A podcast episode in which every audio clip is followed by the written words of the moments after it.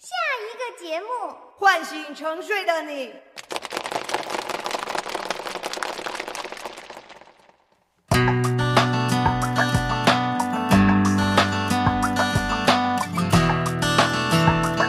亲爱的听众朋友们，大家好！润和润达养老普电台开始广播，我是主播太极陈化。伴着音乐背景，今天跟大家分享一期节目《幸福与责任》。文章来自傅佩荣先生。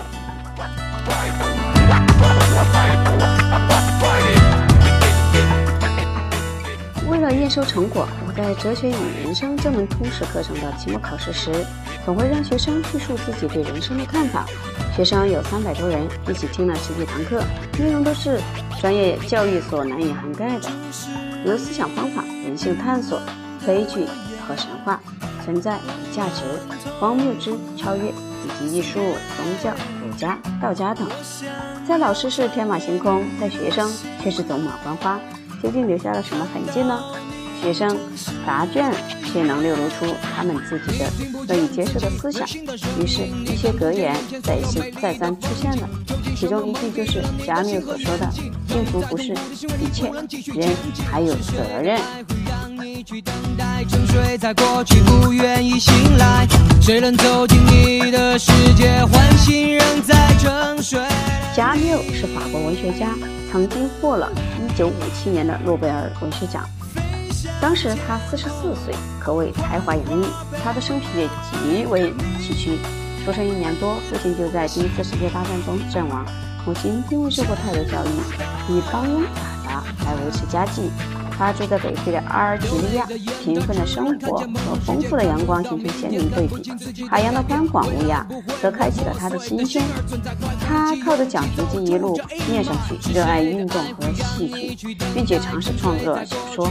二十八岁的时候，出版了《异乡人》这本小说，受到年龄大他八岁，并且在文坛颇有地位的萨特的大力推荐，他的作品由此立即畅销法国。成为年轻人的偶像，并且因为书中主题是描述现代人的荒谬感受，他也被称为荒谬哲学家。意思是说，他最能够展现荒谬的情境，并处理荒谬的题材。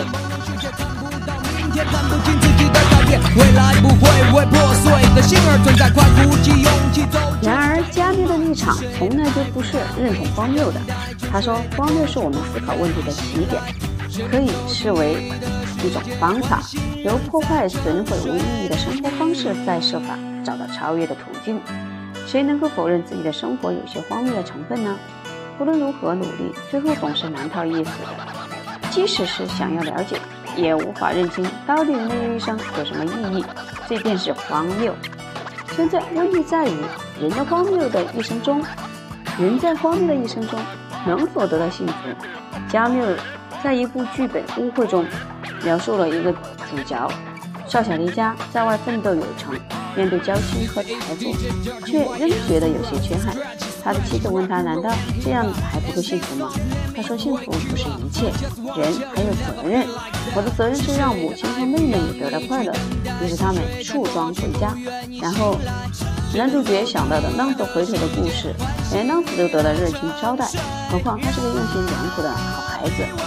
但是事与愿违，一连串的误会造成不可收拾的悲剧。我们可以有两个角度来思索：第一，幸福不是一切，人还有责任。这句话唤醒了许多人的良知，因为真正的幸福必须包含我们对亲人的责任在内。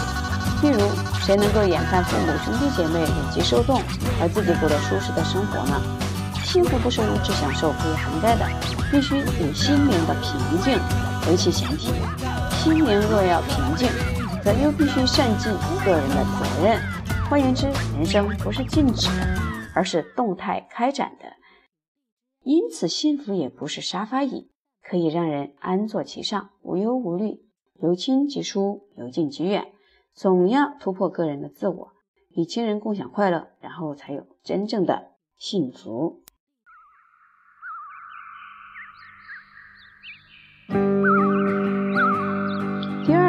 是对误会中的男主角来说，他希望能够让母亲和妹妹也得到快乐。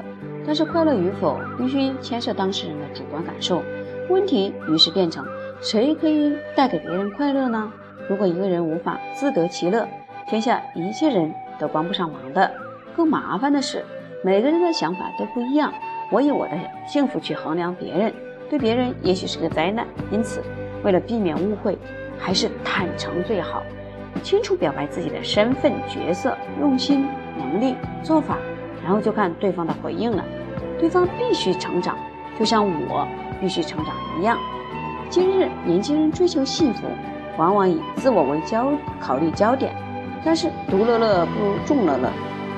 不仅在享受音乐方面如此。在一切方面亦皆如此，尤其是自己生命中的亲密的家人，他们的快乐往往比我自己的快乐更为重要。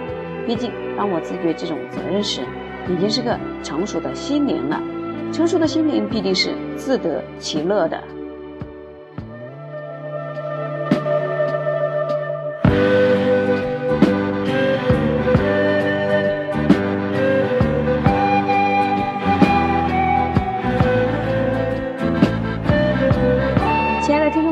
今天这期节目，再给大家分享一句加缪所说：“幸福不是一切，人还有责任。”祝福大家。